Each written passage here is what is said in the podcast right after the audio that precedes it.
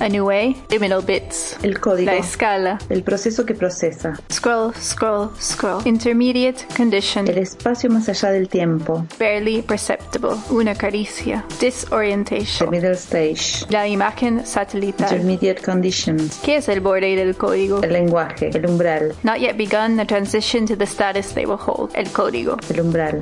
A new way. Esto es Liminal Beats.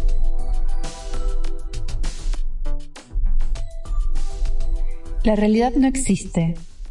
El mundo de lo real es una serie de paisajes de lo posible, un simple pacto que se diseña en el vestigio de una percepción, una construcción técnica en el borde de un código.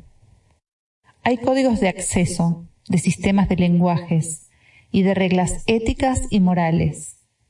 El lenguaje es abstracción, símbolos que representan cosas. Por eso podemos generalizar cuando hablamos y nombrar lo que está ausente. Podemos hablar de lo que está ante nosotros, ausente o lejos, en el tiempo o en el espacio.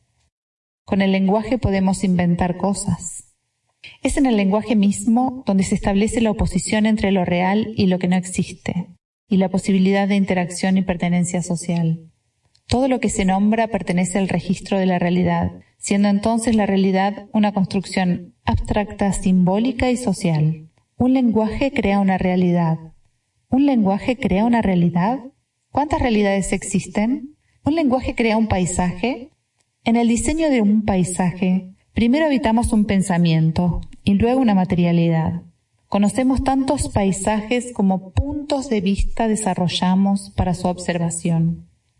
El pensamiento científico del paisaje propone estudios exhaustivos de territorios acotados, dinámicas, evolución e interacciones de sus elementos, unidades estructurales y funcionales que hay que explicar y comprender, por lo general para su aplicación a problemas. Con la explicación se ofrecen modelos provisionales, interpretaciones y estereotipos.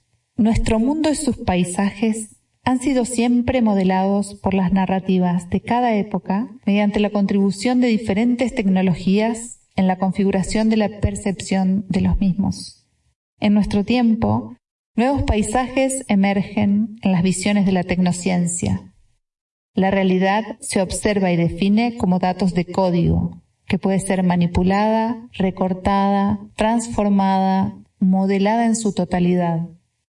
Las tecnologías de nuestra mirada producen una realidad particular. Estas prácticas configuran nuestra percepción. No solo podemos ver más que antes, sino que lo que percibimos no puede desconectarse de las tecnologías que usamos, así como tampoco de las ambiciones que desarrollamos durante el uso de las mismas. El paisaje es alterado y redefinido por nuevos problemas que se percibían de una manera diferente o no existían, porque no podían ser percibidos, medidos, clasificados, cuantificados.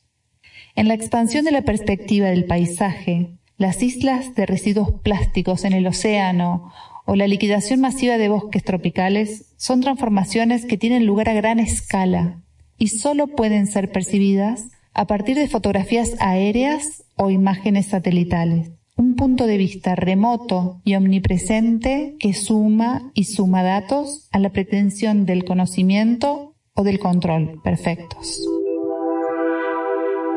Una cosa que pensé es esta pregunta, ¿qué es el borde del código? Porque creo que esa pregunta ya habla mucho de nosotras. Sí. Como pregunta. No como respuesta, no es que tengo la respuesta de la pregunta, pero creo que esa pregunta, porque para mí no es solo que, bueno, la pregunta tiene qué, qué es el borde, pero creo que para responder tienes que pensar cómo, cómo, cómo son las condiciones que puede tener un borde, o por qué tiene un borde, o ¿Qué es un borde? Cuando hablamos de código hablamos de lenguaje, y, y, justamente código tiene varias acepciones, algunas muy parecidas entre sí, pero otras no tanto. Sí, y, pero creo que eso, una de las cosas que pensé también es que si vamos a definir un código, hay algo muy importante para mí, es que y quizás podemos poner, pensarlo como pregunta, es que si el código no ejecuta, ¿es un código o solo es un lenguaje codificado? Bueno, es una pregunta que yo no, no puedo responder.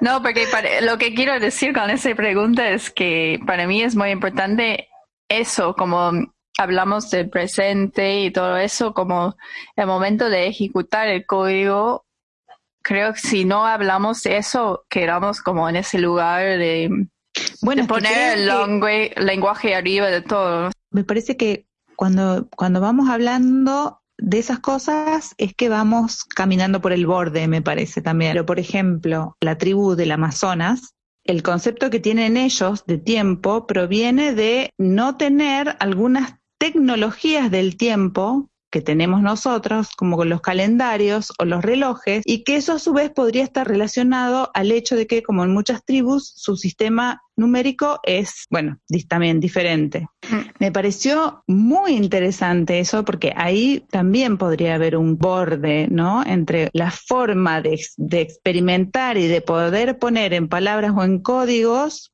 una experiencia y cómo esa forma se relaciona con la tecnología. Y quizás es interesante eso, porque es como, si volvemos un poquito a ese idea se puede caminar en el borde, bueno, ahí entra el cuerpo, claramente, para mí, al menos.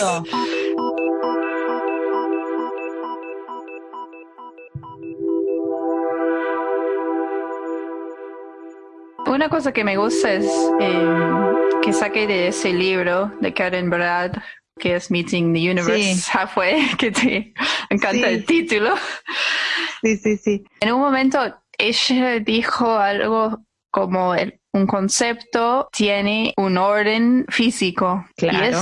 Y, y eso me encantaba porque para mí creo que si pensamos solo, no sé, si estamos caminando en el orden, hay como un orden específico quizás en ese momento porque puede ir cambiando con no estoy caminando también.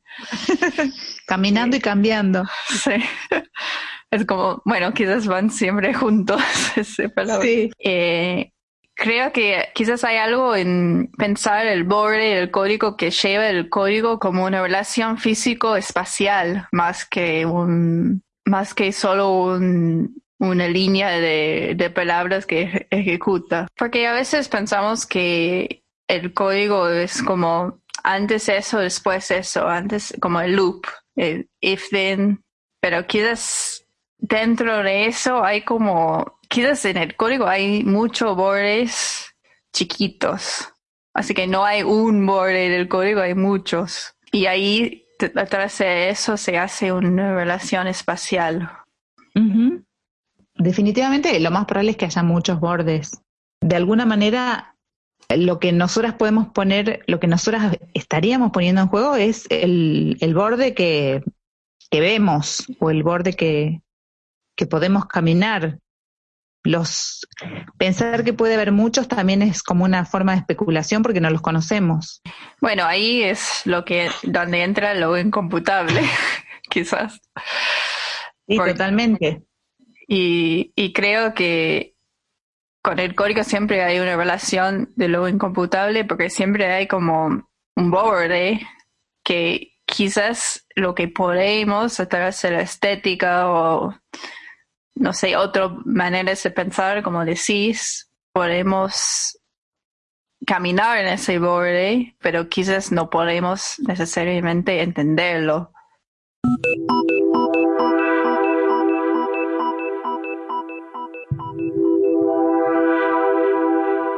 Estamos justamente haciendo ese juego de traducir los textos y estamos hablando de, de una palabra que ya con una palabra podemos decir un montón, pero cuando está adentro de un código que va a ejecutarlo, ¿de dónde viene? ¿O de dónde se va todo eso? Todo ese lo incomputable y ambigüedad. Cero es el cero, el uno es el uno, no es que un cero puede significar la nada y el todo y como, como es la poesía. Sí, y justamente parte de mi investigación es eso, de, porque yo hablo, creo en el mismo texto, un momento de soft computing, como Sí. la computación suave. Y, y hay un texto de Beatrice Fassi, que después te muestro, es un artículo, es muy corto, que ella habla de ese incomputable o ese soft, suave, viene de lo formal. Así que para mí es como ese, ese lugar es donde para mí es, es esencial estudiar también para, para entender la cuántica, porque quizás ahí entra otra sensación. Pero una cosa que puse después de leer tu texto fue también eso, porque yo estoy usando eso y movimiento para pensar en otras herramientas donde podemos hablar de una poética del código, que no es esa poética de, no sé, el glitch o algo así, es otra poética. Eh, y me preguntaba sobre, porque creo que quizás tenemos mucho en común en, común en eso, pero estoy pensando eh, cómo vos, o qué herramientas vos imaginas, o cómo podemos repensar esta relación un poquito. ¿Cómo? Porque si estás buscando una estética, ponele, quizás no una poética, o quizás sí una poética, ¿cómo, como, casi como qué relación tenés con el código para ir más allá de un binario del código, puede ser. Porque parece que el, paisaje siempre tiene algún tipo de orden. Solamente que ese orden nosotros lo tenemos normalizado. Nos creemos que no nos damos cuenta que es un orden. Entonces, en un punto, el error genera un desorden, pero que al mismo tiempo muy rápidamente se puede convertir en otro orden aceptado, ¿no? Sí. Pero eso no es una relación poética.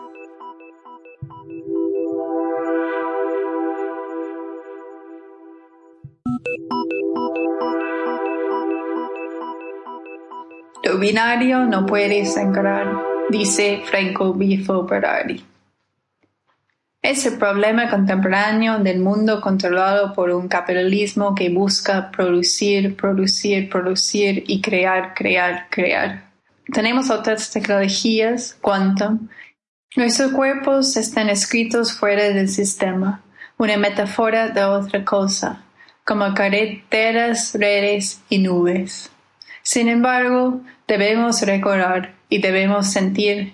El algoritmo no es solo un conjunto discreto de reglas, un binario entre cero y uno, también es un pensamiento, algo que surge de un reflejo de abstracción de números y conciencias no humanas. Tiene su propia estética. Es un sentimiento que expone sus inconsistencias internas. Lo incuestionable, lo incomputable, se convierte en la condición del algoritmo. Yo sostengo, es posible acceder a la estética del algoritmo a través del movimiento. El movimiento es lo que sostiene al algoritmo. Así comienza lo que siento entre la danza y el código. Es una espiral que recorre mi forma de pensar, tanto en la escritura como en el movimiento. Es tanto personal, corporal como teórico. Es un experimento. Pienso y trabajo a través del proceso. No soy bailarina, pero de alguna manera siempre baile. Y no soy programadora, pero de alguna manera siempre pensé y escribí a través de códigos. Pero cuando digo códigos, no me refiero a aquellos que son curitas colocadas encima de todo para producir, producir, producir y crear, crear, crear en el mundo de infinitas interfaces de scroll suave. Me refiero a los que sienten, a los que calculen con suavidad, a aquellos con los que los cuerpos se conecten, incluso si estamos fuera de contacto. Son uno e iguales a los otros pero estoy buscando nuevas herramientas para percibir, tocar, reflexionar tanto sobre lo formal como sobre el sentimiento, lo formal y lo sensible. La relación entre danza y el código es una metodología para pensar la inteligencia artificial y más allá. Mis movimientos pueden ayudar a poner en palabras el aquí y ahora del mundo, ya que se ejecuta tanto en los cuerpos como en los códigos o al menos esa es la idea. Cuando sentimos esto aquí y ahora, somos espirales. No estamos fuera de control. El sentimiento junto con lo discreto, calculado, formal y material siempre fue parte de este mundo en primer lugar. Solo tenemos que contar, entrar en su modo de pensar para poder sangrar. Algo que me pasó el otro día en mi clase de danza, estuvimos practicando hacer un espiral con nuestro cuerpo, que es algo muy difícil de hacer ahora, un movimiento natural de la naturaleza del cuerpo. Cuando ves, no sé, un vídeo de un bebé, van a hacer el espiral perfectamente y después con esa verticalidad del cuerpo perdimos eso, el 360 del cuerpo. Y quizás, bueno, eso puede venir de la tecnología también. Hay algo así con la vista, la pantalla. Pero lo que quiero decir, cuando estaba haciendo el espiral me costaba mucho y estaba muy frustrada y después tuvimos que poner una inhibición, inhibir el, el movimiento. A través de eso me pasó algo que había como mucho pausas en el movimiento, pero no fue como una pausa en el tiempo, fue como que me ayudaba poder hacer el espiral y yo tenía como otra relación con el tiempo porque estaba como moviéndome con, con, pausas, pero al mismo tiempo estaba en el movimiento todavía. Y creo que eso es un poquito ese idea del que no hay una manera de medir el tiempo que es como esa línea continua, que hay como mucho tiempo dentro de un tiempo. Quizás es muy, muy abstracto todavía, pero es algo que me pasa en el cuerpo, como cómo puedes medir lo incomputable casi. Claro, claro, y aparte, ¿por qué me querer medir algo? Justamente leí un artículo sobre, sobre el virus. Fue, no sé, creo que Carlos Caluf, no, no sé quién es, pero me gustó el artículo, y dijo algo que mm, bueno, tenemos todo ese miedo ahora del virus por el, bueno, el pensamiento neo, neoliberal y tenemos por los medios, bueno, los coleos infinitos de muchas cosas, pero también tenemos por, y él puso como enfermedad de modular en números el mundo. Así que él puso directamente que es una enfermedad de querer poner como ese dato matemático que tenemos ese número de casos y, sí, sí, sí. y eso me gustó porque creo que no sé si es no sé si es algo que es muy consciente ese mundo matemático de flujos del mercado que para todo usa estadísticas. Yo no uso estadísticas en mi vida diaria. La de, de las estadísticas tiene que ver con la globalización y usamos todas esas estadísticas del virus, pero nunca podemos tener una, totalidad. Y es eso como que el virus tiene síntomas dependiendo del cuerpo en este caso. Una persona tiene y la otra no, aunque tienen como casi igual los otros datos. Eso me parece una de las cosas más hermosas del virus y este momento histórico, porque se lo intenta definir con estadísticas y el virus está todo el tiempo rompiendo esas estadísticas, las rompe porque, porque muta, porque se descubren cosas nuevas por varias razones, pero no se lo puede definir porque va cambiando. Sí, creo que para mí eso es la, razón que hago una investigación de inteligencia y código. Este, es, llegar a esa idea que van caminando, caminando, cambiando. No puedo separar esas dos palabras. caminando y cambiando todo el tiempo.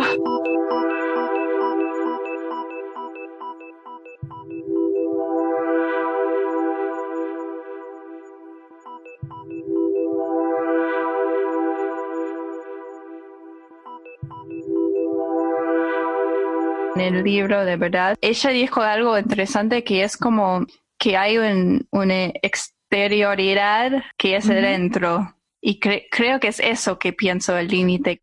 Me parece que también tiene mucho que ver con la idea de las metáforas, que lo de las metáforas podemos nombrar ahora que eh, pensar en proponer metáforas nuevas para este momento histórico de crisis sí está bueno eh, tomar ese concepto para ir pensando en el borde, el código, la tecnología, el cuerpo, el proceso que procesa, de cómo una tecnología vino antes o después que una metáfora. ¿Qué vino antes? O quizás la pregunta no es qué vino antes, es cómo emerge a través de esta relación entre la tecnología y metáfora, cómo emergen juntos en como un modo de pensar.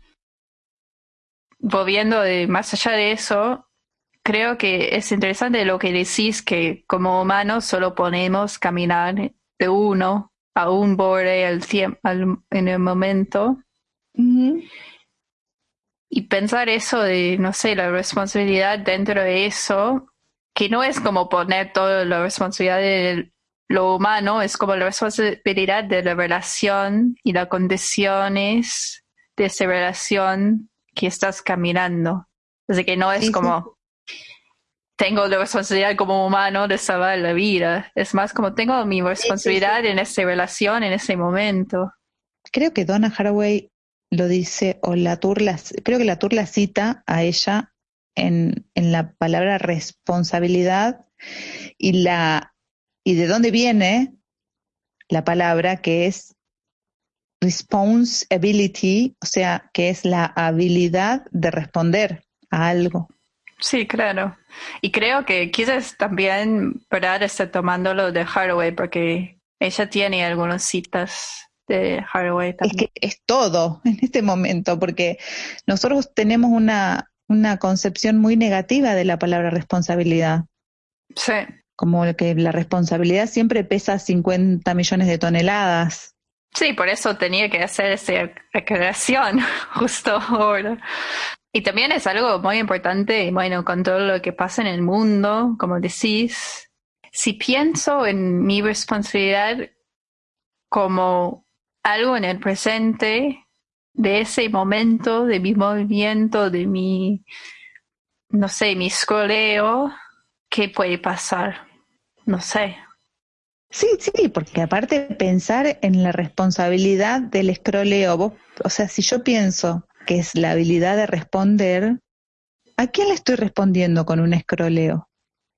Sí. ¿Qué respondo y a quién o a qué en realidad? Sí, es eso. Creo que una cosa que Brad dice es que está hablando de un realismo agencial, como para, eh, para esa idea que todo, todas las partes tienen agencia, que quiere decir que cuando estamos coleando también hay una agencia del código o del, de, la, de la compu, del, de todo, que es parte de ese momento.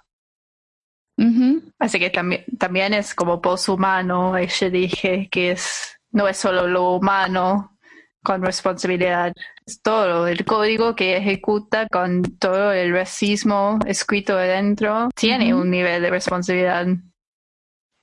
Sí, claro, claro. La experiencia del agenciamiento la, la veo como bastante disímil a la idea de la estadística de lo global de los flujos y las estadísticas. Sí, son claro. dimensiones o escalas, porque volviendo a la palabra, son distintas escalas también.